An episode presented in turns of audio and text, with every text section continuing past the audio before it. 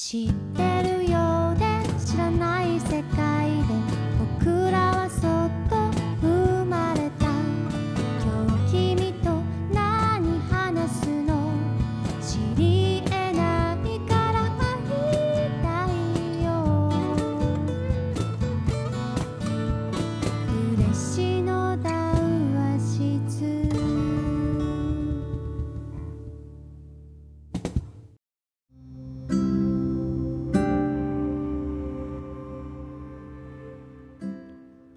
今晩も始まりました。佐賀嬉野温泉で夜な夜な繰り広げられる秘密の談話室。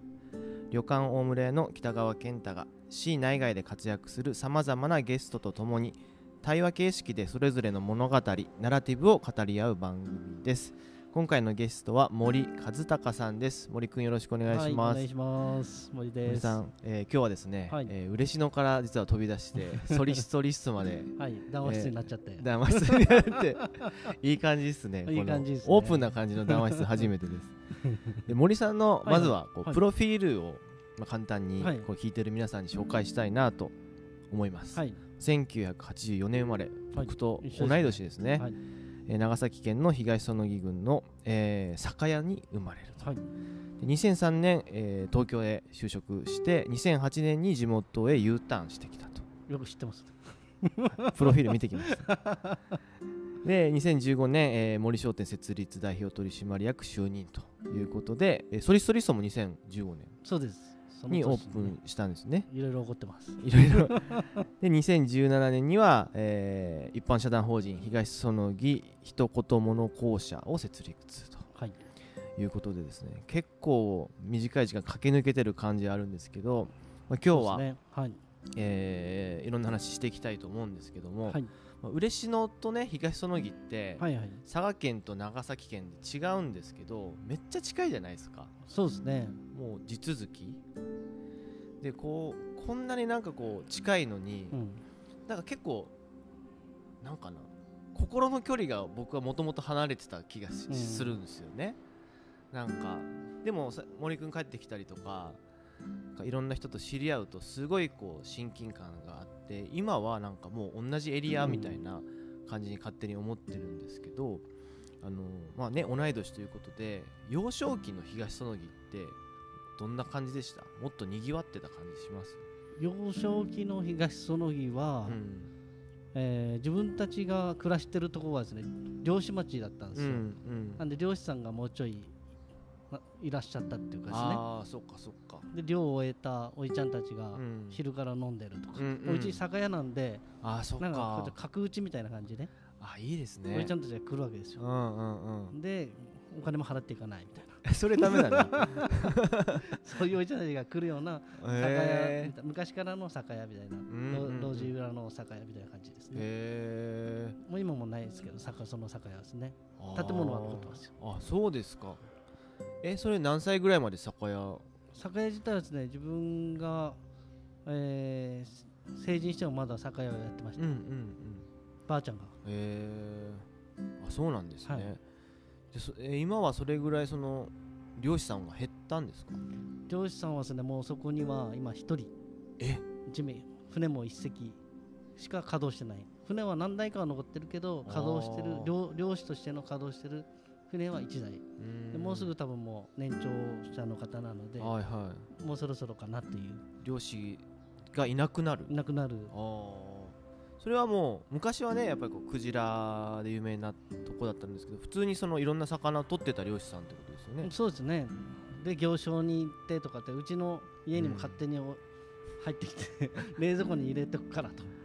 買えみたいな。そそのぐらいあの町としてはそういうどっちかというと本当漁師町の漁師町っていう感じだったんですね。自分が住んでたところだけですね、まあ、千渡宿海街道って言ってですねうん。もともとのその長崎街道が通ってるえ宿場町ですけど、ー、はいはい、もうい昔はですね何百軒もの庄屋があったって言われてるんですけど、うん。もう今は全然庄屋の跡もないみたいな。ああなるほど。でその、まあ、幼少期その漁師でにぎわってる中でだんだんこう中学高校とこうどういうなんかな成人になると大人になるイメージで学校行ってたんですか？そうですね。うちはだから親が仕事してばあちゃんと自分は暮らして親は別に暮らしてたんで、うんうん。どっちかというとまあ半分自分でどうにか生きていけよっていうぐらいのあ家を継ぐっていう感じじゃなかったんですか？そうですね、まあ、自分の好きなようにやっていいよっていう感覚とうん全然一緒の高校には親と一緒の高校に入らなくてもよかったのに、うんうん。親と同じ道を結局歩いちゃってる。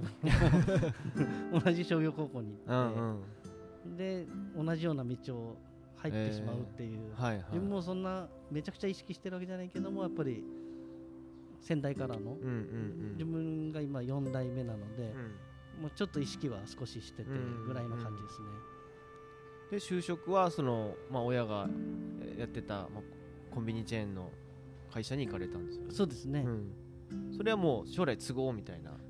まあ、継ぐんだったらい自分でちょっと知っときたいなっていうのがあって自分で就職をなるほど。決めたんですけど。東京時代はどうでした？楽しかったですか？そうですね。あのその東京にいるのはうん。1週間に1日で、え？あそであちこち行くんですよ。ああいろんな店舗そうです。だから、えっと、1年ぐらい。うんうん。最初のでも配属が福岡だったんですよね。で1週間に1回東京に行ったり研修が3ヶ月は東京にいなさいみたいな、うんうんうん。研修センターが東京なので、はなんかあっちこっちこう動くみたいなイメージです。なるほど。まあずっとそこにい、いるずっと東京ににいたっていう感じじゃないですね。そうですね。ん。日によってはだからあの大分の日田市日田のはいはリベルテがある原さんのリベルテがある日田の店舗に3ヶ月間ホテルに暮らしとけって言われて ホテルに3ヶ月間暮らしてるとか。なんかそんなこともあったり。ーあでも全国行けてお面白かったんじゃないですか？そうですね。あちこち見させてもらって、うんうんちなみに幼少期の,、あの感覚で言うとですね、うん。うんえっとうちの親父が温泉が好きで、はいはい。嬉しの子供の頃めっちゃ行ってるんですよ。はいはい温泉に入り行ってるえー。感覚だからその木の人があと、うん嬉野高校にうん。行ってるメンバーもあの坂淳とか。はいはいはい。結構多いですねその日から。ああそうかそうか。感覚がですね実はなんか近いようで何かきっかけがもっと欲しいなっていううんうのはん。少しありますよ。ありますね、ああそうかそうでここ最近めちゃくちゃ気になるさらにこう数年でさらに気になっていってるそうですねお互いお互いね気になってるみたいな、だって森くんとそんながっつり喋ったことないですよね。うんそうですね。なんかこうイベントで会うってちょこっと話すっていうのの連続っていう感じで、クラブハウスで 突然こう来るとちょっとドキドキしちゃう。みたいなそうか。でもその2008年に帰ってきてはい東その家に完全にこう帰ってきて、まあ、家を継ぐというか仕事を始めるのが2008年あら鳥谷さん。ちょっと今嬉野談話室の収録中。どうぞ問い込みで、はい、はい、あそうですか。はい。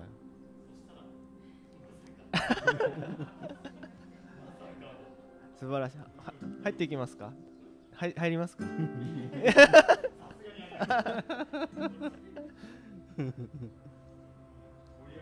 はいいや今始まったばっかりなんですはいまたありがとうございます。はーい。ありがとうございます 鳥屋さんでした。この間あったんですよあ、そうですか？竹雄図書館で実はこの間お話をさせていただいててあ、そうですか。はい最近知り合った感じですか、鳥屋さん。で気に来てくださってたんですよあ、そうなんですね。ここにはい鳥屋さんまあ本当面白いですもんね。少人数だけで10名ぐらいでしたいってことだったのでそこに来てくださっててあ、そうなんですね。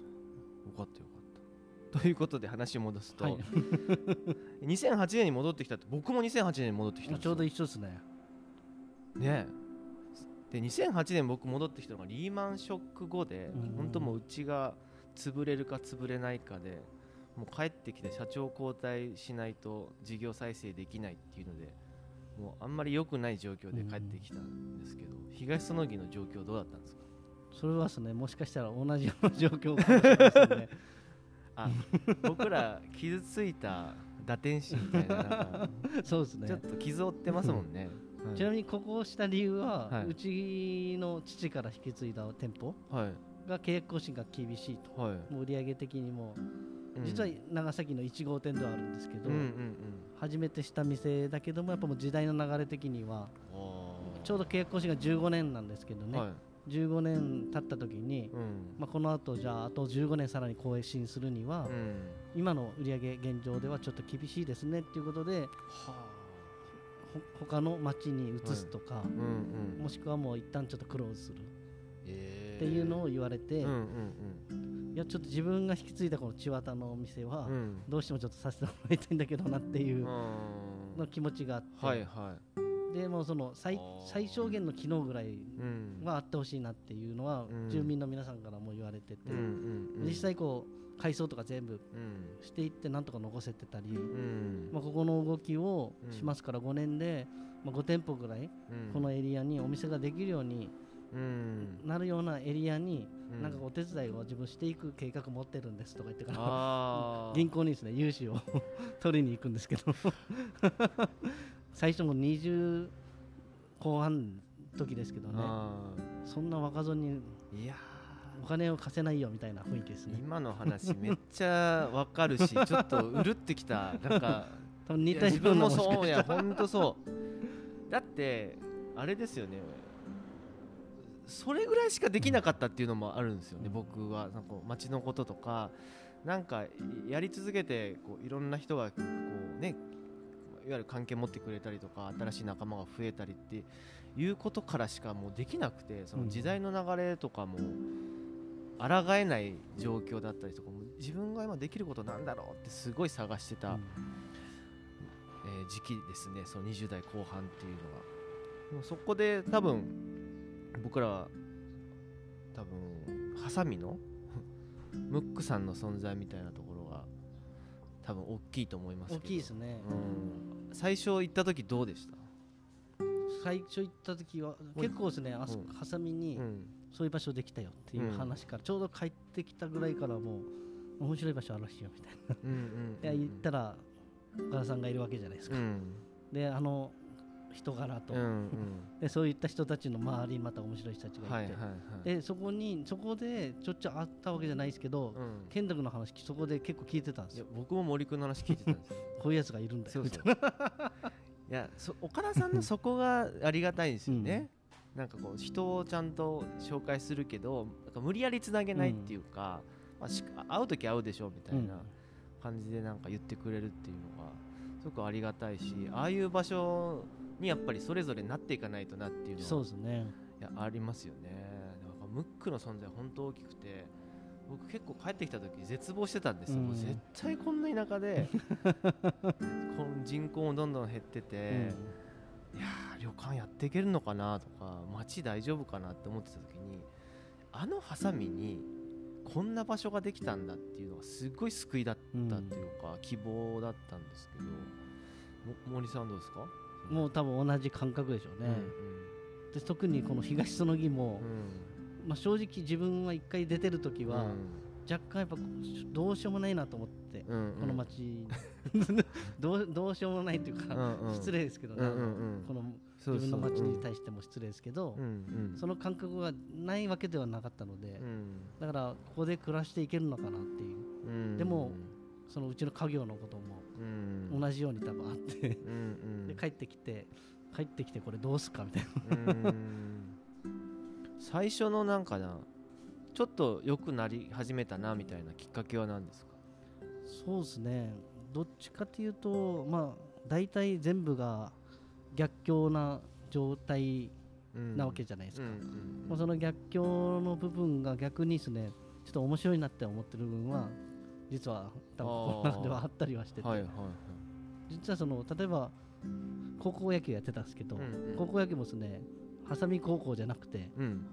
超弱小のその商業高校に行ってるのは、はい。そういうところがこう強くなったら面白いんじゃないかとか。なるほど。めちゃくちゃ弱かったのにとか、なるほどね。まあそういうのってすごい燃えちゃったりするわけですよ。すごいあれですよね。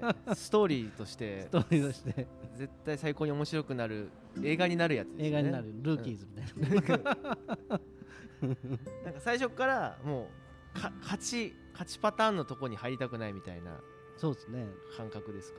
だから今のこのチュアタでやるのもそういう感覚なのかなっていうのはちょっとありますよね。うーんこういう街から逆に言ったら面白いことが始まってるとか、面白い人たちがいるっていうことを伝えるとか。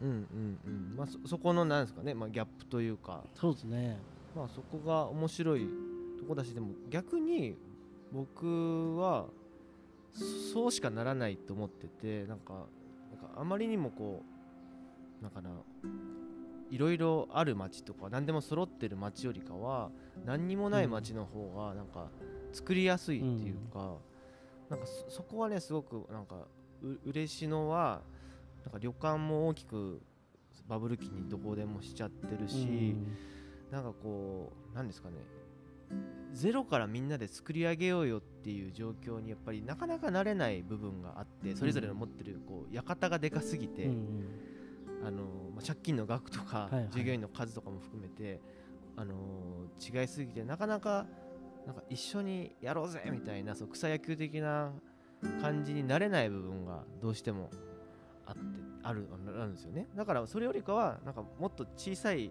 宿屋の集まりとかこういう東園木のようなもともと観光地じゃないようなところの方がなんかすごく最初のステップとして動きやすいのかなってすごく最近は思いますしでもそれでもダメだなと思って僕はや,、やってるんですけどすごく自分の中で楽になったのが綿屋さんとか他の旅館さんがだんだんこう帰ってきて一緒にやり始めてからすごく楽になってそれまでなんかすごい一人でなんかもがいてるなんかマインドになっててすごいきつらかったんですけどでもあの嬉野のお茶農家さんも含めてなんかこう仲間が増えることですごく気楽になったなっていうのはありますけどね。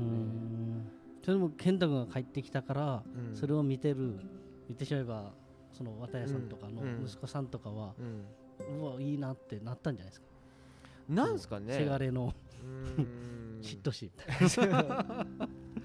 でも僕は結構何でも正直に言っちゃう方なので、いや正直もう大きいとかダメですよとかもっとこうみんな会って話さないともう絶対ダメになりますみたいな話は結構年上でも年下でもするので、まあ、それが良かったのかな、ある意味生意気だったのかもしれないですけど、でも正直結構、うん、なんか、うん、反骨心というかなんか苛立ちはすごいありましたね逆、うん、帰ってきてすぐ旅館の社長にもなってそのいわゆる青年部も入るし、うん上のや上の役員にも同時になるんですよね。そうするとなんかこう若い人たちの意見っていうのが全然こう上がってこなかったりとかもうなんかすごいなんか循環してないなみたいな感じがあったりとかあとこんな片田舎の旅館の集まりなのになんでこんなみんな偉そうに会議してんだろうとかももうなんかあのちゃぶ台囲んでみんな話せばいいのになとかそんなことばっかり思っててスリッパ卓球始めたなるほど。それ聞こうかなって今思った。スリッパ卓球、うん、もう全国になってるんじゃないですか。ね今ちょっとコロナでできないですけど、なんかねあれは本当にゲリラ的にやったようなもんでそう。あそこうちの実家のガレージなんで私有地だから何でも文句言われないだろうっていう。で公衆浴場の前だしでも第1回目の時からテレビの取材とかも勝手に呼んでやったんですよ。でテレビとか新聞とか出るとなんかおじいちゃんたちはなんかいいことやってるねって急に 簡単だなとか思いながら。いいとこついていきますね。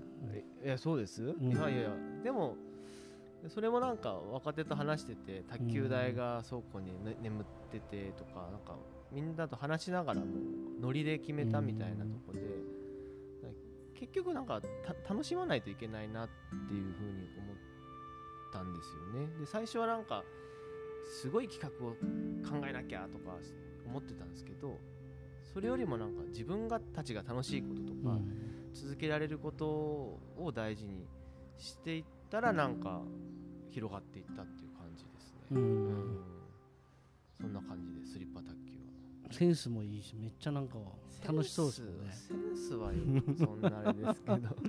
楽しそうっていうのはでも一番いいですよね。そうですよね。でも東園木もやっぱりこう特にこう印象的なのはやっぱりフェイスブックだったりとか SNS の情報発信でやっぱりこう人を出すじゃないですか、うん、あそこはやっぱり意識的というか思いがあってやられてるんですか、うん、あ自分が自分たちです、うん、そうですね結局そのものとかも探っていっても、出てくるのはこう人で、そのその方のストーリーが結局は一番面白かったりして、まあ、結局いろんな今お茶並べてますけど、お茶もそれぞれのその作り方ももちろんあるんでしょうけどその人たちのこう思いっていうかですね、そこが一番面白いなと思ってしまうので、ね。うん、うちのその校舎の名前も一言もの校舎にしてたりとか、うん、まあそのクジラのひげのサイトの構成も一言ものっていう構成ですね、うん、そうねあのサイトめっちゃいいっすよね。結構今あの面白いって言ってもらって、うん、あちなみに人ってなあのちょっと気になる人が嬉野の人がいない、誰ですか？あのカズちゃんってなんかああカズちゃん。どうしてるんですか？カズちゃんカズちゃん元気してますよ。あれ商店街組合の事務局長。事務局長なんだカズちゃん。カズちゃんあれですよ。経理畑なんで、えー、経理やらせたら最高にすごいらしいですよ。えーずっと農協の経理やってためっちゃ面白い YouTube とか見てて。カズちゃんはい。カズちゃん今度連れてきましょうか。たまたまですね、うん、あの東園家で会ったんですよ。あそうですか。で自分のことは全く絶対知らないんで、うんうん、わカズちゃんだと思ってちょっと声かけてみたんですね、うんうん、カズちゃんですよねって言ったら何してるんですかみたいなめっちゃテンションが高くて。え嬉しいとか言われてから、うんうんうんうん、なんかすごいやっぱそのままなんだなそのまあれまんまっすよあの人。いいキャラクターしてるなめっちゃあれど天然なんであれ全然演出じゃない。あのキャラクターの方がいらっしゃるっていうのはいや街にとって本当宝ですね。ですよね。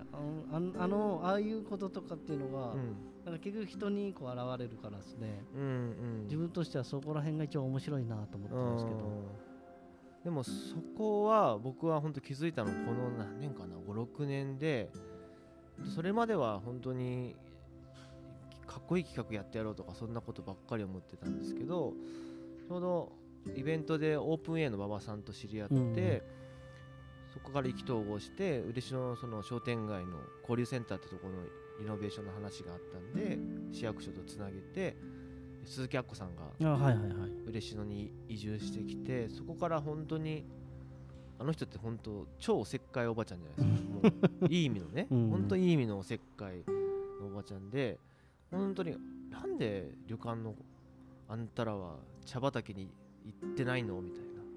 茶畑の茶農家と会ってないの？とかあそこの商店街にあんな面白い人いるのにとかいうのすんごいこう合わせてくれなるほど。無理やり連れてきてくれたんですよね。でさっきあの通りがかったあのトラットリア美作の鳥屋さんも、ちょうど帰ってきた時に鈴木さんとどっかとどっかで知り合って、えー今度嬉野のツアーしてあげるからって言って全然仕事と関係ないですよ。嬉野の人に合わせるツアーを勝手に組んだりとかそこからなんかなんかな人に会うとかそういう人が大事なんだっていうのがすごい見えてきてなんか一番ハッと思ったのはこんだけいい旅館があるのに近所の人たち入ったことないって言ってるよとか。言われてあ確かにそうだなと思って。今こうコロナになって改めてマイクロツーリズムとか言われだしてその近くを見るとか近くを旅するっていうことは言われてるんだけど当時はやっぱり僕の中ではやっぱり旅館って外の人を受け入れるとか観光客を受け入れるっていうマインドっていうかそういう感覚だったんですよ。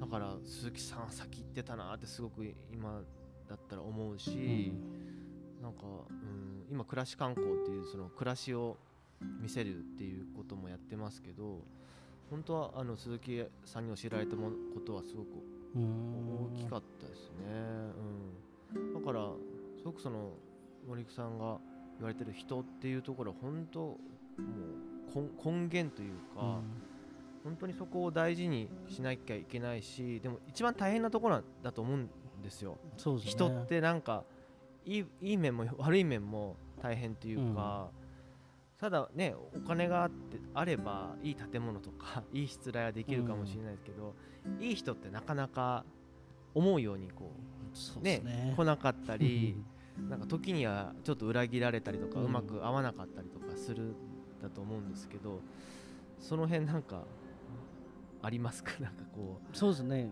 結構ですね。あの呼んでいただいた時、うん、お話しする機会をいただいてるので、うん、結構、まあ、自分の頭の中だけまとめてることはあるんですけど、うん。うん、まあ、もちろんこのエリアのことをお伝えすることもあるんですけど、それよりも結局ほぼなんか人間関係だなと思ってて、うんうん、その人間関係のこう考え方っていうのを、うん、まあ、自分でしっかりこうちゃんと捉えてないと、うん、まあ、周りの方を巻き込むのはいいけど、はいはいはい、その周りの方に迷惑をおかけしてしまうので、鳥がすごいさえずりをいいですね。いい感じで入ってると思う BGM かのように、うんうん、その結構その人人間関係のこと、うん、実はですねその前の、以前の職場は、まあ、オペレーションフィールドカウンセラーっていうあの職名なんですね、うんうん、で、まあ、カウンセラーなんですけど、実際カウンセリングをできるわけではなくて 単なるまあ本本部か本社からのまあ、こういうことをやりたいということを伝える役割だったり、まあ、一応あの PLBS とかをどうやって見るのかとか、まあ、そんなことをお伝えしに行く、うん、まあ、カウンセラーですね、ただですね自分がカウンセラーになった時が23ですね、はい、223だから、うん、言ってしまうと、まあ、各お店のオーナーさんからするとですね、うん、このなんでこんな若造が来るわけみたいな。みんな3 4 0なんですね、うんうん、周りが、うん、で自分は高卒で早くなっちゃったもんだから、うんうん、こんなやつが来やがってと。でさらにはあの、ちょっと舐められるわけですね。舐められるんですよ、で一番厳しいオーナーさんをなんでかずに自分に当ててくれてて なんでこの人当ててくれるんだよと思うオーナーさん。がいらっしゃったんです、うん、一番最後可愛がってくれたんですけど、うんうん、その人が一番最初に洗礼を浴びさせてくれてですねお前ピアスの穴が開いてるぞと。あすみませんね。大丈夫大丈夫ピアスの穴が開いてるって言われて そこから、うん、まあ、帰れみたいな。お前みたいなやつにカウンセリングされてたものかと、いう話になってですね、はいはい、まあ確かにまあ、あるよ、あるけど、気持ちは持ってんだけどなと思いつつもだから一番そこは熱量高く友達さんのとこも行ってるし、でその時にですねその選択理論心理学っていうのを実は学んだんです。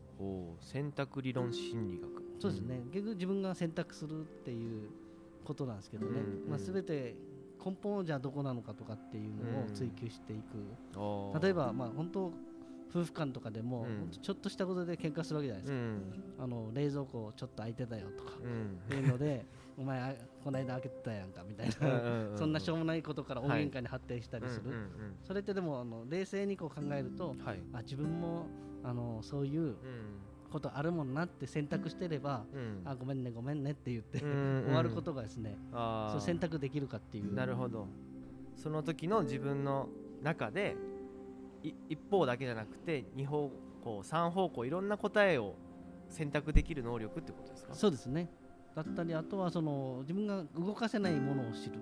ああなるほど。例えば結構車に例えて、そこの選択理論心理学を教えてくれるんですけど、車で言ったらハンドルを持ってて、動く場所っていうのは前輪じゃないですか、はい、まあ四駆じゃないとしてですね、二駆だとして、で後ろの後輪ってハンドル切れないじゃないですか、はいはい、っていうのをまずはイメージしてもらって。なるほど。で前輪の、えー、動かせる場所が、例えば行動とか思考なんだと、で動かせないものがじゃあ何なのかと、えー、感情とか、はいはい、生理反応、うん。まあ、自分がどうしてもいやこの人苦手なのとか、うんうん、あと自分がどうしてもイラッとしてしまって感情で身を任せてしまって怒鳴ってしまうと、うんうん、そこって要はハンドル切れないじゃないですか、うん、自分何回もですねあの感情に、うん、あの負けてしまったことが 過去にあるので。人間ですからね。いろんなことが起こってしまってですね、そこを自分の中でちょっと棚卸しというか自分のできるできないこととか不得意なこととかも含めて、ね、自分の中の選択肢として持っとくっていうのが大事っていうそうですね。動かせるとこと動かせないとこをまず過去も動かせないし逆に前は動かせるでしょうから、ね、うんうんうん。まあ、その選択、ね、どうしていくかっていう。結構それを頭にこう入れて動いてると、例えば何かこう今地域の人に何かするお手伝いをさせてもらうとか、うん、結構最近はですねボントロンって言ってるんですけど。ボントロン、はい、うん、あのマストではなくてボント、うん、ボントボント。ボン。はいボント。ボントロン。ボントロンって勝手に言ってるんですけどね、あの自分たちがやっぱしたいとかさせてもらいたいっていう時って、うん、私はまあ感謝意識で動くわけじゃないですか、でもマストって、まあ、しなければならない、まあ、正直言って自分がですねこの街づくりを頑張らなきゃいけないみたいな、もう情熱たっぷりもちろん熱があるけども、うんうん、それを持って逆に言ったらお手伝いしてるとおそらく何か喧嘩が起こってると思うんですね。うんうん、まあ気持ちが必ずしも合致してるわけじゃないですもんね。ね。相手方とここっちは良かれと思ってやってるけどっていうことですね。うん、まあ、そこのウォントロンがお互いにこう求めてるものが結び合うというかですね、うんうん、それがあった時にやっぱりお手伝いを、まあ、もちろんですね、この8年あってるのでこのプロジェクトも、結構いろいろもちろん合ってます、そういった時にやっぱその選択をちゃんとできないと、結局感情に任せて、またさらにこう関係が悪化してしまったりとか、なるほどね。でこれこの番組結構あの地方でこう僕らのようなその地方をちょっと元気にしたいとか楽しくしたいっていう人を聞いてくださってるんですけどすごく今の話って勉強になると思うしみんな経験してるとこだと思うんですよね。なんかやっててやっぱりこういろんなこと起きるともういいやとか、うん、もう勝手にやればみたいになるなるじゃないですか。そうですね、うん、やっぱり森さんもそういうのがやっぱりあったってことですよね。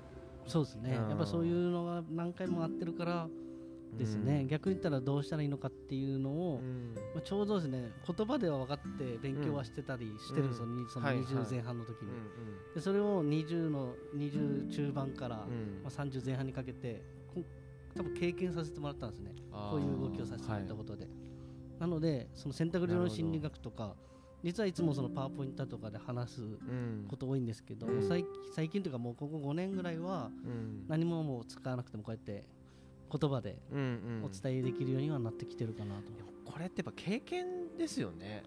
経験経験しないとわからないですよね多分、まあ、心にぐさっと本当にきてて、うん、これはどうしたらいいんだっていう えそういう時やっぱりひたすら話します？その人と。なんか例えば。結構自分はどっちかと話しに行って。さっきのピアスで怒られたオーナーさんみたいにもう根気強く会いに行ったりとか。大野さんとこはそうですね。でも一番、あの自分がこう辞める時、うん、一番可愛がってくれたかもしれないですねその人が。でも、まあ、その分ぶつかったり関わったりした分なんか愛着とかそういう情が生まれたんでしょうね。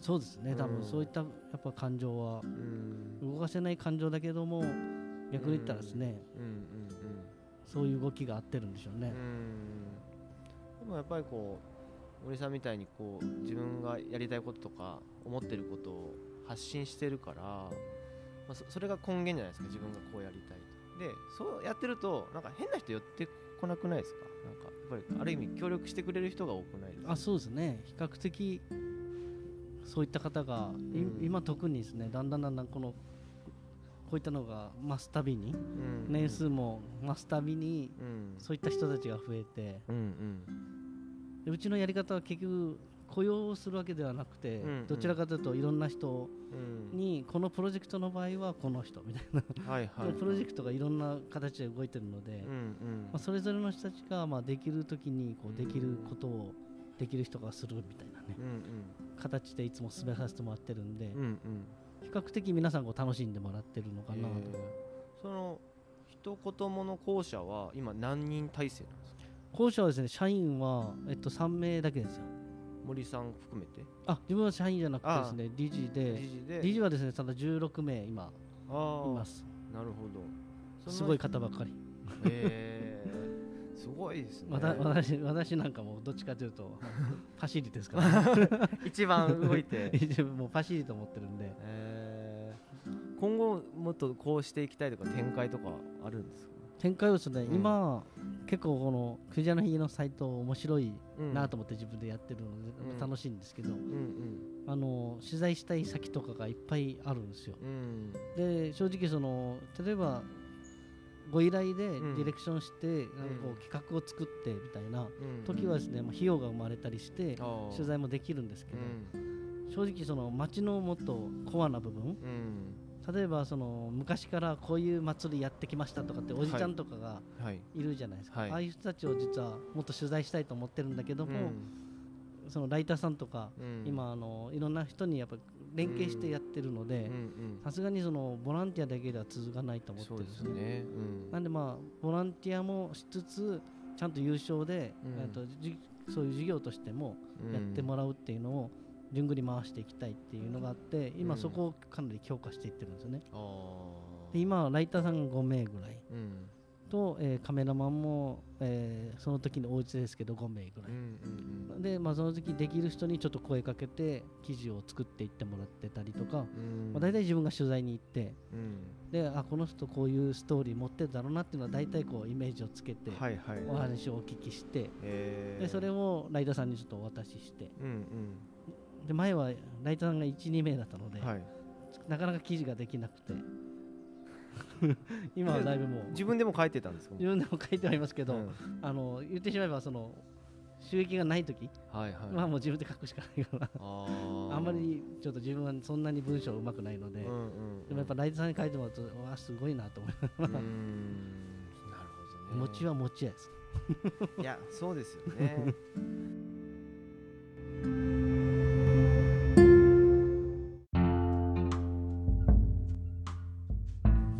こういろんなあのプロジェクトとかやっててすごく忙しいと思うんですけどその家族との時間とかその講師の部分こうその辺ちゃんと住み分けできてます？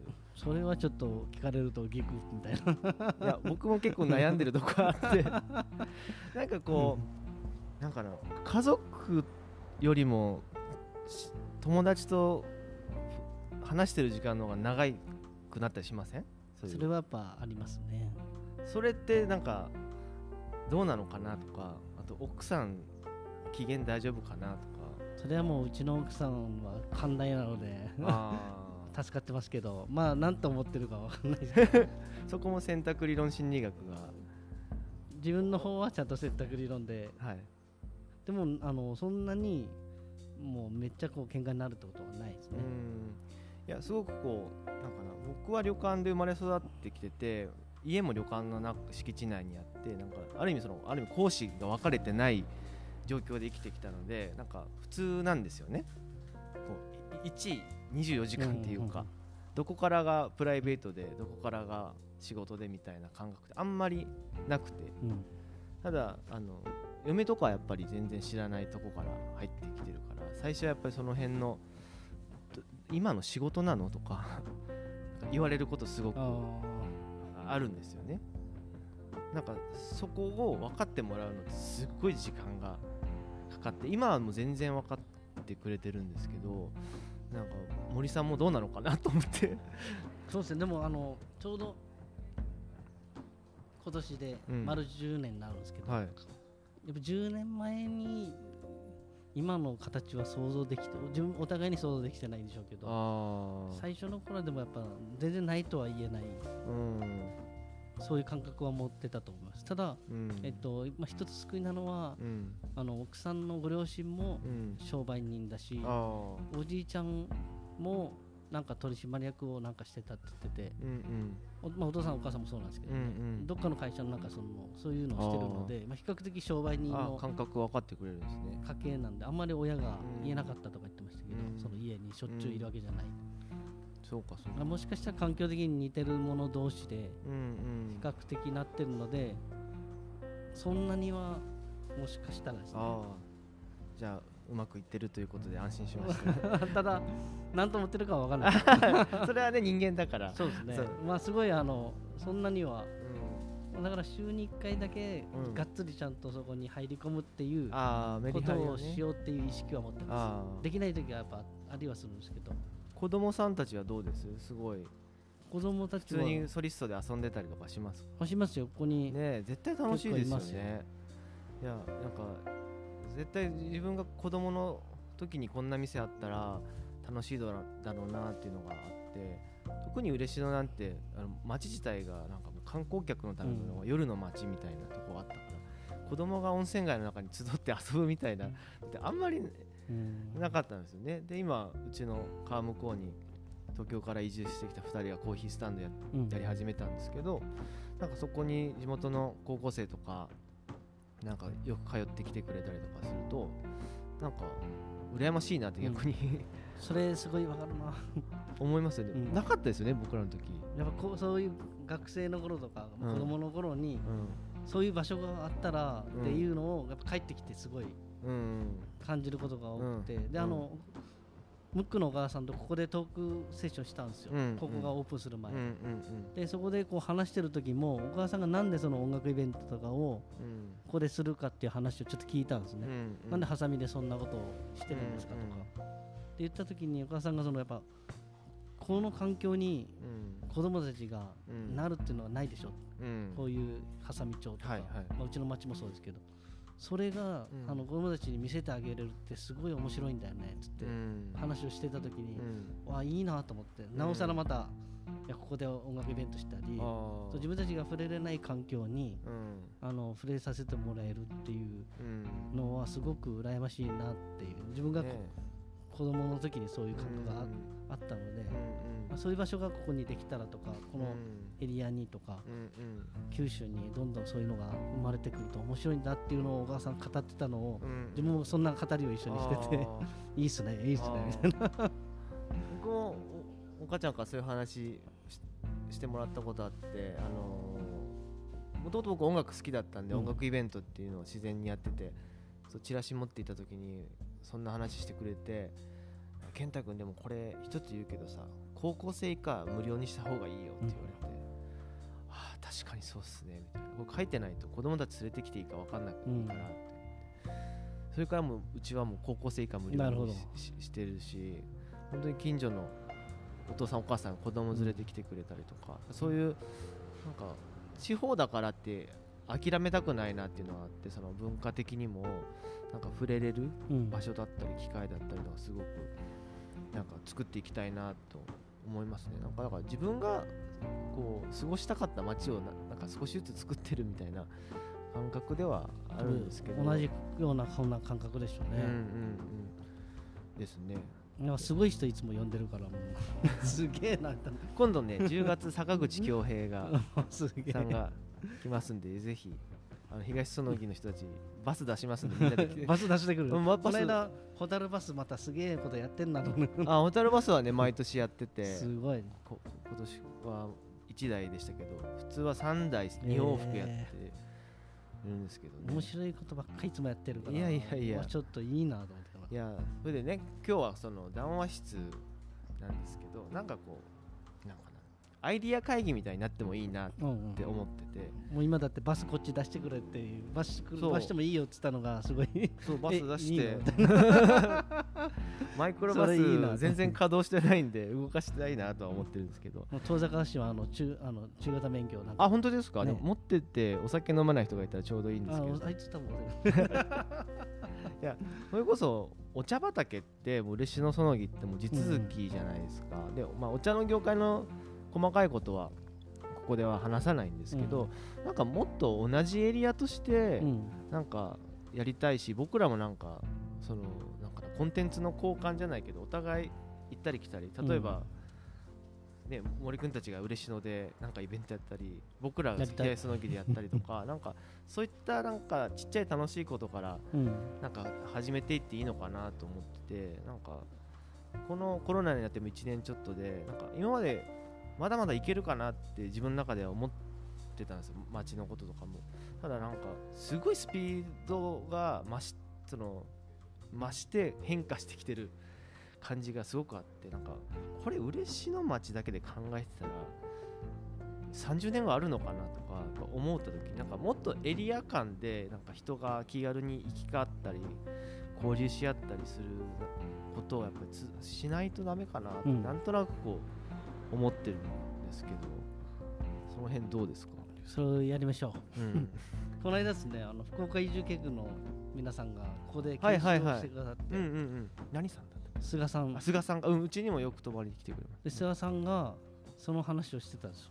ちょうど。すあそうですか。その言ってしまえば面白いとこがやっぱこうやって福岡からうん。ずっとあると、うん。拠点拠点に、うん。面白い人たちがいるから、うん。なんかこうそういうツアーをうん各ポイントでうん。やっていったら面白そうですよねみたいな。ああだからまあそれが一つのパッケージになっててもいいし、うんうんうんそうみんですよね。逆に言ったら自分たちが参加したいみたいな。そうそう自分たちが行きたいんだけどみたいな話をしてて。なんかねなんかやりたいっすよね。例えばどっかの各町のスナック一軒貸し切ってああいいね。今日はスナック東園木を嬉野でやるとか。なんかそうねそれは逆逆のパターンもそうかもしれないですけど、なんかそそういったことからなんかやってみるのはどうかなとかなんとなく思って。いいですね。ちょうどねあのそれこそ鈴木アッコさんとか堀越さんがいた時になんか、うん。ね嬉野とその木で嬉園でなんかやろうみたいな話してたんですけどなんかいよいよなんかやったら楽しそうだなみたいなそうですね。すすごく思いますよね、うん、町同士で楽しく。ちなみにそのうん。貸し切れるスナックがあるとありますよ。あります。あります、えあります。えめっちゃいいじゃないですか。うん、やりますか。スナック東園木イン嬉野スナックスナックそのぎっていうのがある本当にあるので。あ本当ですか。若干ちょっとこか名前変えましょう 少し変えて。そうか。そう借りれるとこありますよ。いつもあの、へー。里山建築さんがいつも行ってるスナック健太君が？けのお父さんが大好き。あ父さんが大好きなそうそう。大村屋で忘年会してそこに行くっていう 冬のね一大行事があるんですけど。でもけ健太さんみたいなやっぱりなんかな思いがわかるその大工さんがいるっていうのも大きいっすよね。大きいですね。うん。うん。大きい。やだってここもそうだし、まあ、うちもねやってもらってますけどああいうなんか友達みたいって、まあ、友達なんですけどにこう作ってもらえる関係みたいな、森君もね結の文化って言いますけど。あれ岡田さんの言葉ですからね。あお岡田先生のこと岡田先生の言葉です。あ。結の文化は。あー。じでゃあちょっなんかそのと結の文化の説明をしてもらって結の文化は自分が語っていいか分かんないですけどもここら辺にいるかもしれないそうから。そうさっきの鳥の鳴き声おばあちゃんじゃなかった？多分そうかもしれないでもすごいそれをなんかよく言われたり、うん。なん結構ですね結構怒られてたもんではい。あのすぐ電話かかってきて、まあはい。これこれはどういうことだみたいな。うんうん電話かかってきたりしてたんですけど、はいはい。まあ、そういう時にもずっとあとこんなことしたいねとかいう時に出てきてたその結の文化ってう。んいう、でなんかやっぱ結っていう言葉、うん。うんね、相互扶助ってことまあ、の意味がはい。あるんですけどね。う、ん。例えばそのなんかこうもちろんビジネスでのうん。お互いのこうそういう物々交換的なビジネスのやり方もあると思うんですけどそれ以上のこうつながりの相互扶助。うん。たまたまですねそのそ相互扶助って言葉が出てきた時があってうん。それがですねあのあそこの福岡の九州豪雨が起こった時星野村ではいはいはい。の滝滝の朝倉とかうんうんうん。滝とかが水害が起こった時があったんですよ、うんあの時ですねあのうちの東曽木町のうん。味噌屋さんが破棄支店を持ってて、うん。それが流された時があってですね、うん。でその時に50人ぐらい亡くなられてるんうん。ですね、でその、えっと破棄支店の奥まで歩いて大渡公平と一緒にこううん。歩いて行ったりしてて、でその奥で亡くなってた方が結構新聞にちょっと載ってたんですけどその方をレスキューした方がたまたま東園木のあの招待の人たちでへちょっとあの応援に行ってたんです。ーはいはいはい。でその新聞に載ってたそのお腹の中に双子の赤ちゃんがいたお母さんがこう引き上げられたっていう話をこないこの間っても2年ぐらい前ですけど、はい。あのその木でされたんですよ。う、んでその時にその消防の方もうん。うんその相互扶助っていうのを合ってたら、うん。もっともしかしたらこの命が助かったかもしれないと話をされたんです。あー。なるほあどそれをそういえばお母さんが結の文化って相互扶助っていうのは結構ずっと重なってきてて、うん。まあ、な何のことを言ってるかっていうとあのそのご家族うん。が、えーお父さんが一人いらっしゃって、うん。でその奥様がいらっしゃって、うん。で娘さんが帰ってきてたんです子供を産みに、はいはい。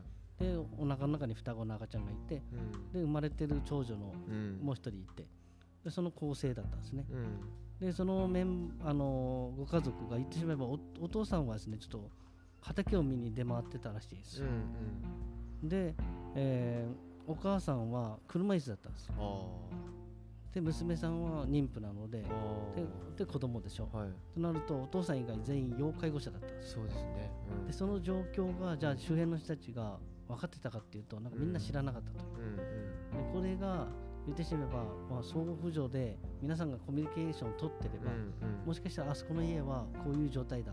今娘さん帰ってきてて、うん。えーみんなちょっと動ける状態じゃないっていうのは、はい。もう少し早く分かってると、うんうんうん。もう少し早く休業に迎えたかもしれないっていうのを言われてたんです、はい。っていうのはいわばその普段からその結の文化っていうのはおそらく普段からのこう付き合いの中で、はい。そういうコミュニティがあるかどうかとか、そうですね。何かこう仕組みを持ってるかとか、誰か困ってるとか災害が起きたとか、っていう時に一気にこう力を出せるか。まあ、そういったのが結の文化なのかなっていう、うん最近うん。自分もですねまだはっきり分かってないんですけど小川さんがずっとそんな感じでうん。あの文化の街をこうやって、あの福岡からずっと長崎まで続いてるシュガーロードみたいな、はいはい。そういうものだけじゃなくて、うん。結の文化のうん。街並みを作っていかないといけないんだって。なるほど。うんうんうん。で最後の最後にですね病院に入る前の日に呼ばれて明日からも俺は病院に入るからと。ーうん。最後の言葉だからっていう時にその話をまたされたんですよ。で俺はもうできないからなって言われて。ああとはやれよーなるほど。うわっと思ってっていうの時に結の文化の話をまた最後してたんですよ。へえそういう街並みの、うん。もちろん文化的な歴史的なとかそういうのも大事だけど、うん。それ以上の結の文化っていうのを作っていかないといけないようん。それを託された感じがしてその時に、お母ちゃん。神様だったんですかね。うん神様あの人。それあの明日から病院入るよっていう日の前の日までギリギリまでこう電話かかってきてですね、うん。なんこんな状態でえみたいな。いやーでも何を伝えたかったんでしょうね。多分託したかったんじゃないですか。なんかそういうのがあった時になんかすごいそれはうん。あちゃんと自分もこうつこういう場面があったりとかうんうんなんかこう今からしていくこともうん。そういう風な感覚でやっていかないとなっていう、うん。まあ、それをなんか探してる感じもしますね。ねその今なりのその結の文化のねやり方とかもあると思うし。であの森さんあの LINE グループとかも作ってるんでしょ？なんかこう。ライングループ作ってますよ。よくご存知で。いやなんかいつ誘われるのかな なんかこういう動きがあった時に、うん。接点があった時にいつも勝手に入れていってるんですけど、でもそれも一つのなんか連絡ツールなんですけど一つのグループとかスレッドでなんとなく誰がこんなことやってるとか思ってるのを見る、まあ、フェ Facebook もそうかもしれないんですけどあれも一つのなんか、うん、相互浮上のきっかけにななりうるものですよね。昔だったらそれこそちゃんとこう地区地区のコミュニティがしっかりしててねそういう本当にアナログな人のつながりでやってたんですけど今はそうもいかない部分もあるじゃないですか、そうですね。うん、だからそういうラ LINE グループが今何人ぐらいいるんですか？まあ213ですかねでそこでなんか困ってるこんなことやるよとか投げかけると私行きますみたいな。えっとですね最近はあそうですねあのそれぞれ皆さん発信してくださったりと例えばあのビーチクリーンをうん。やりますっていう方がうん。毎回上げてくださったりとか、うあとはまあ一番ですねあのそう一番分かりやすかったというかんうん。あこういうのもいいなと思ったのはあのこっちにちょっとひ引っ越してきてはいはい。冷蔵庫だけ持ってませんか？みたいな。ああいいっすね。10分後にで見つかったんですよ、えー、これはすごいと思って。すごいですね。メルカリいらないメですールからお互いにジモジモティーみたいなジモティーみたいなですね、うん。そういうののってなんかいいですよねいいっすね。僕の知り合いであの奈良県の東吉野村であのオフィスキャンプっていうコワーキングスペースやられてるうん。方がいらっしゃるんですけど、はい。そこも東吉野村に移住してきた人たちのそういうグループがあって、例えば山降りて買い物行きますけど誰か乗ってきませんか？みたいな言ってあの下のホームセンターとかに買い物あー。に何人かで行ったりとかそういうなんか連絡網みたいなのに使ってるみたいでなんかこう今なりのそういうコミュニティの作り方だなっていう、で無視する人は無視してもいいし、うん反応する人は反応するしみたいななんかそこのちゃんと選択できるところがいいなと思って。嫌だったら抜ければいいからですね。そうですね。なんかそこはいいなと思ってて。なんかねだか嬉しい。ら LINE とかはあんまりいいねとかないじゃないですか。だからいいなと思ってて。確かに確かに。その別に無視すりゃいいっていうさっきのことが一番なんだとうんうんうん思うん。ですよ、そそこはき反応する人だけ気軽でいいですよね、うん。なるみんながみんな反応しなきゃいけない内容じゃないと思ううんうんうん。なんかその時に必要な人が必要な時にうんうん。動ければ、そうかそうか。そうですね。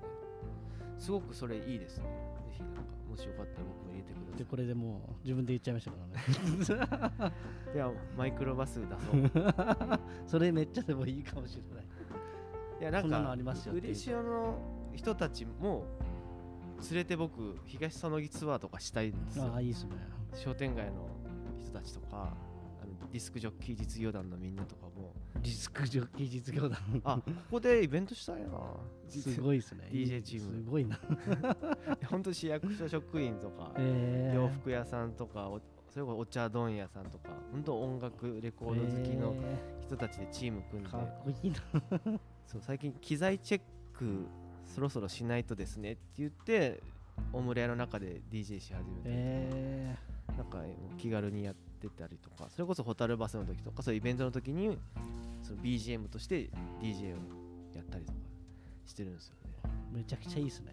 うん、めちゃくちゃいいし自分たちが楽しいからやってるんですけどでもそれがやっぱり一番大事ですよね。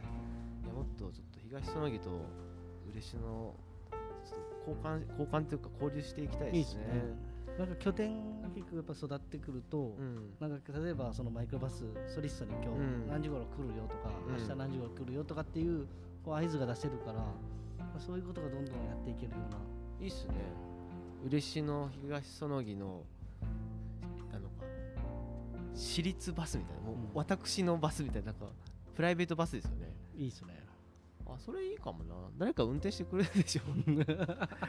日曜日とかね。うんなんか温泉入ってレオさんのとこでご飯食べて温泉入って嬉野ブラブラして戻ってくるとかなんか。いいですね。なんかそういう普通に楽しいことしたいですね、うん。なんかちっちゃくていいんで。ああと最近、うん。全然話変わる。全然いいですよ。ちょっと近いかもしれないですけどあのほら中島ファームさんうんうんうん。とやってるでしょ、ちあの牛乳はい。牛乳。プリン。今日持ってきたプリン。はい、もう食べられてないないかもしれないですよ、今さっきからねなんかうちのメンバーがウキウキしてはい。店ぶら出してましたけど。ああいう取り組みとかめちゃくちゃまた面白いな。そうですね。あ中島ファームさん会ったことあります？いやお会いしてないですよ。あうちのぜひやってください。ほらあの斉藤さん斉藤宿場の。うんうんうん。あっこさんがなんかこの間行かれてるんですかね？あ言ってた言ってた。うんうちにも寄ろうかって言ってたんですなんか面白そうだからまた今度行きませんかってこの間おっしゃってて。もう彼は面白くてもともと設計士になりたくてそういう大学出てるんですよ。でまあ親の事情とかもあって帰ってきててなんか工場とかショップも自分で設計しておおじいちゃんとお父さんが自分あ大工団で建ててえー、すげえ。やってたりとか あのコーヒーブリューっていうそのあミルクブリューか。ミルクだしコーヒーみたいなのを開発しててでもそのミルクブリューっていう商標はなんか明明治乳牛が持ってるえー、らしいんですけど、明治の社長に直筆でなんか手紙書いて一緒にやりませんかみたいな。でそそれでなんか OK で出ちゃったりとか、え結構やるやつー、また面白い人がいますね。そうそう。で結構牛乳の取り扱いがいろいろ難しくてうん。時間かかったんですけど、やっと使えるようになってとか。んでお茶もね今大山さんがあのフォースリーズで抹茶をこのエリアの抹茶を作れるようになったりとかそういう材料が揃ってきたんでうん。今回リニューアルしたりとかしたんですけど、そういう、まあ、食べ物でつながっていくっていうのはすごくこの辺はなんかあまずお茶があるっていうのがすごく僕は、あのあってなんかそのお茶農家さんって本当にね今日も何回も言ってますけど地続きで、うん。なんかどこからが嬉野なのかどこからがそのぎなのか分かんないぐらいじゃないですか。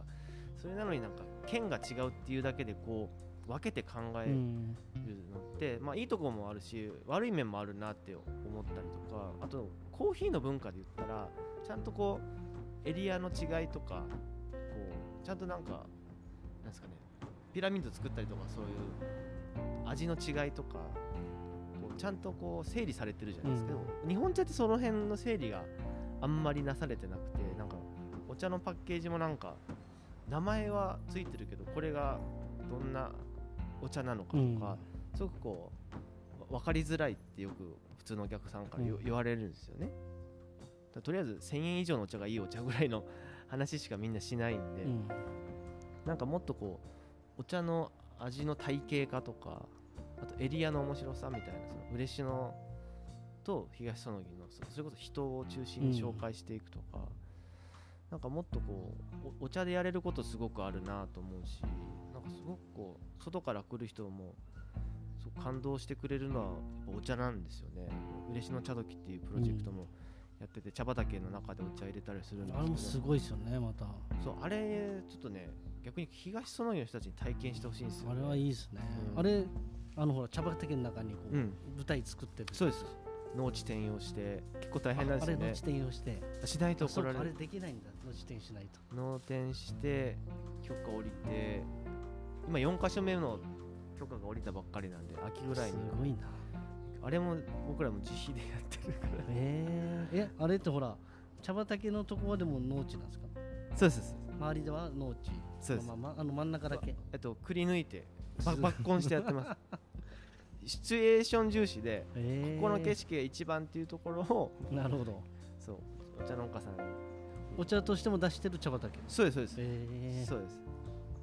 で森の茶室っていうところはもともとこう本当森の中にあってこう効率悪かったんでやめようかってここで栽培やめようって言ってたところを見せてもらったらここやりましょうみたいな感じで作ったんですよね。そうそうそう。ああいうそのお茶の見せ方でも東園木と嬉野全然こうキャラが違うから逆に面白いなと思って、うん、いいですね、うん、なんかそのすごくこうカジュアルで親しみやすいお茶の売り方となんかちょっとこう演出した、ちょっと非日常感みたいなのがこの地続きの土地でなんかあるっていうなんかコン,、コントラスト見せた方がそれぞれ生きるような気がするなとか、なんか思っててですね、その辺もやりたいしなんかたまにこういうアイディア会出し会みたいなのやりたいですね。いいですね。作戦会議的なのね。でも今後またいろいろ店舗増えていくんですかこのエリアは。このエリアはですねえっとまた今度予定してるのはそのちょっと拠点を、うん、そこはちょっとリノベーションじゃないんですけど、うん、新しくちょっと観光拠点みたいなのを、九州電力さんと。あはいはい。九州電力さん今こっちに、はい、作ろうとしてるんですね、はい。えー、それはどんな言える範囲でどんな感じになるんですか？そこはですね今このあともうすでに先に動いてる茶の子号クジラ焼きの、はいはいはい。えー、新たな拠点ですねにななっていく場所なんですけど、はいはい、今どちらかというと例えばその道の駅に来てる客層と、はいはい、このソリストリストに来てる客層っていうのは結構まだ全然違って、う。ん、でもあの、まあ、これからのこうさっきのマイクロツーリズムをするにあたってですね、うん、本当はここでさっきみたいなもっと人を、うん、今取材してる内容とかを QR とかでパネル化して、はいはいはい。まあ、去年公民館ってあのここ長崎の校区ってとこで、あのそれ展示したんですよ、はい、結構反応が面白くてその人に会いに行きたいっていう。なるほど。それはパネル展みたいな感じで。そうです。その人の記事をパネルにして,、貼りパネにこう作って、で本当はこれを常時そういうのをやっておきたい。あなるほど。と思ってて今は商品にそれをやっていくいく流れもしてるんですけど。人の博物館みたいな感じそうですそうですでそこからマイクロツーリズム的に考えると、うん、やっぱりその人のところに会いに行くっていうのをもっと誘発させるっていうメディアウォールって勝手につけてる。メディアウォール、はい、いいっすね。そこのやっぱ壁に皆さんの情報が集まってるみたいな、まあ、そういう拠点を作っていくために、なんかもう日常に使うものを今度入れようと。そのすごいかっこいいあのカフェとかっていうだけじゃなくて、うん、あのそこに実はそのコインランドリーが横にあるんですけど、はいはいはい、このコインランドリー実はこの農協の米倉庫を買う時に、はいうん、コインランドリーを継続することっていう条件で買ったんです すごい条件ですね。す知らなかった。年商を書いて 続けますから。続けますから。貸してくださいと。大事なんですねこのコインランドリー。あの農協女性部の方が結構使いたいと。ああなるほど乾燥機必要ですもんね。必要なんですね、ただですねまあまあここシビアでですね。あそうなんですね。あ空いてるかどうかわかんないような、うんうんまあ、なのであのこの千綿の中に残せばいいってことだったので、はい。まあ、そもう少しそっちに拠点できるんですけど、はい、そこにちょっと動かす予定です、えー、でどっちかというとその日常で使ってるものを中に入れるとかあと縫製屋さんあの裾上げとかするとかリメイクするとか、うんうそれはですねどっちかというとあの環境問題の時にちょっと取り組もうとしてるんですけど、あのうなぎの寝床の白水さんとかにちょっと話をしてて、ちょっと手伝ってくださいよみたいな、え まあ、捨てないだから服を捨てる率が日本あ多いの17万トンぐらい年間捨てられてるんで、まあ、それをちょっとあの改善していくというかそんな簡単なものじゃないですけどいいっすよね。まあ、そういうイメージを作っていく日常的なものをちょっと入れ込んでうんっていう拠点をうん。でも観光なんだみたいな。うんうんなるほど。でも いいっすね。裾上げしに観光に来るっていいですね。そうですね。で実はですねなんかみんなでここで話してる時に、うん。まあ、ちょっと無理やりつなげた部分もあるかもしれないですけど、はい。あのゲストハウスのあの斉藤ご夫妻が、その会議にも会議っていうか、うん。た適当にみんなでこううん。話し合ってるような会議ですけど、はい。言ってる時にあのここに探す時、うん。あちこち全国回られて、一番最初に探したのがうん。コインランドリーだっておっしゃってたんですよ。結局ほらバックパッカーみたいにこう、洗い物が溜まっていくからバックなるほど。でランドリーを早く探さなきゃみたいなあで旅してるとコインランドリー探してたって言ってたからそれはちょうどいいですねみたいな。ということは観光の人たちも観光っていうかそういう人たちも、うん。移住先を探してる人もそういうところに行くんだと。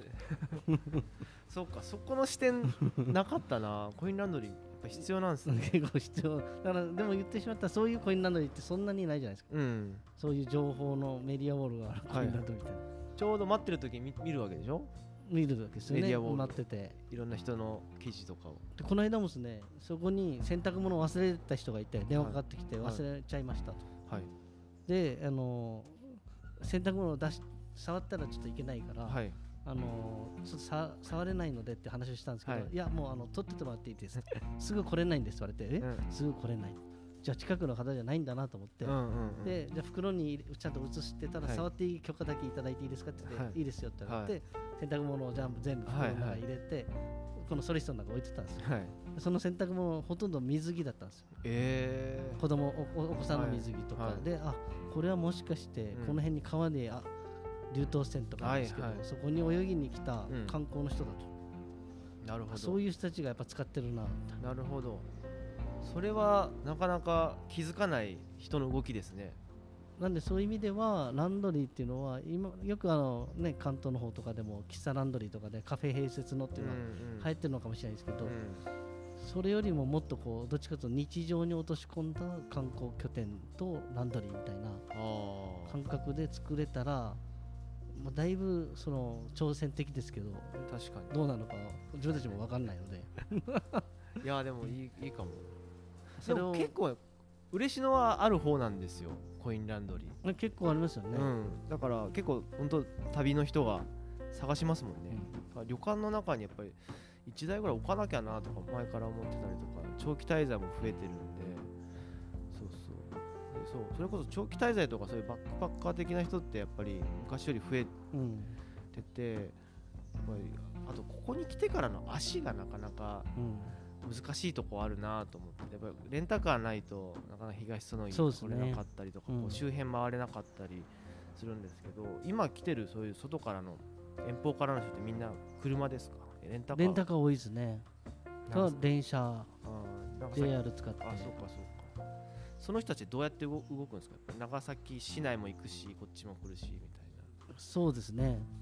な、うん。ただあの前もあのえっとバルヒロの馬場君たちがうん。ハッピーターン挟みしたでしょ、はいはい。あの時にあの後にですねうん。例えばその今度まあ新幹線も来たりするし、うん。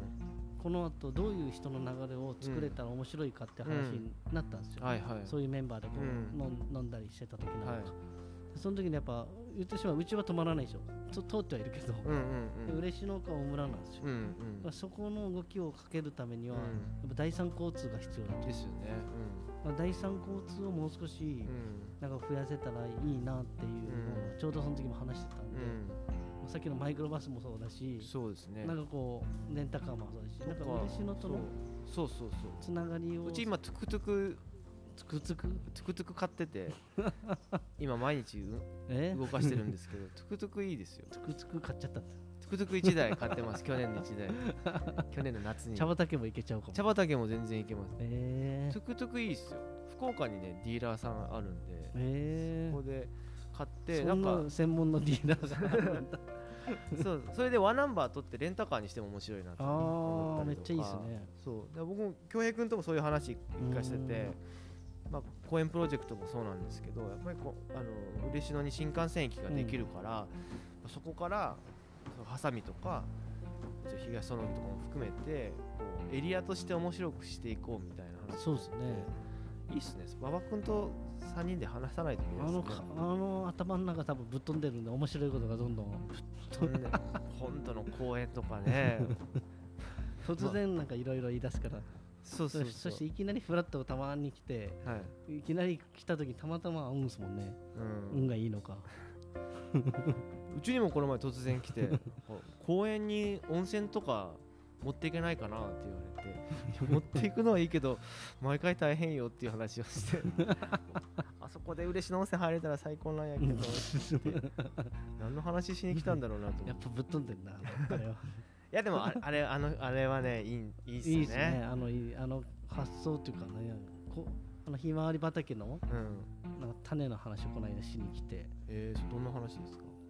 種今度その公園の奥に多分ひまわりをどこまで行っていいか分かんないですけど、うん、まあ、多分全然もうすぐできるからいいんでしょうけど、うん、ひまわり畑を作って、うん、で観光にもできるし、種をそこから取れるんで、はい、種をひまわりの種ってパワーフードだと言い出して、はいはい、それを売るすぐすぐ原価安いの売ろうとするもんな。観光にもなるし、うんうん、パワーフードでも宇宙食でも全部使えるんだっつって、うんうん。いやいいっすね。もうあの頭の中がやっぱすごい、うん、いろんな回転してるから。いや面白いですねそう考えるとなんかこのエリア面白いですね本当ね。面白い。あらあんなキャラクターも変な人が。なんかその変な人たちでなんかこういうラジオ番組みたいなのたまにやりません？一緒あいいですね。馬場君が何を話すのかいつも面白い。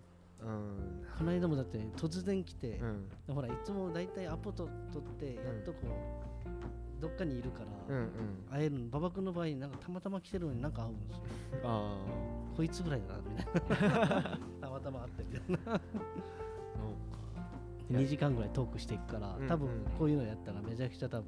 ねえ。結構ねうちのライブでも DJ がある時は DJ やらせてくれって来てもう一番ぶっ飛んだ DJ して めちゃくちゃもう前後の人たち困るようなことし やりそう。して帰るんですけどとか僕に一切連絡なく勝手に深夜の大村屋のお風呂に入ってて 不審者扱いされててあの顔は怪しいもん怪しい。自由だなと思うんですけど。いやいいっすね、うん、多分ああのメンバーとかでこういうの話してると多分勝手に、うん、こんなことできるんじゃねえかみたいな、うんうん、そうですよね、うん、でやっぱりこういうなんかな収録とかやっぱり一つのきっかけじゃないですか、じゃないとなんかなかなか、ね、集まらなかったりとか、するしなんかただの打ち合わせって言ってもなんか堅苦しくなるし。そうですね、うん、なんかそういうのじゃあ企画しますね。せっかくうち機材いろいろすごい今日ちょっとこんな想像をはるかに超えて。いやいやいや。めっちゃここ収録の場所にこんなにないい感じになっちゃってるみたいな、なんかある時は機材貸しますね。いいですね。今日は本当いろんな話をありがとうございました。1時間ちょっとすごいですね。あっという間にね。はい。すごく編集が難しそうなんですけど。でも本当いい話をたくさん聞けてありがとうございました、はいはい、今日のゲストは、えー、東園木のソリストリストの、えー、森和孝さんです。ありがとうございました、はい、ありがとうございました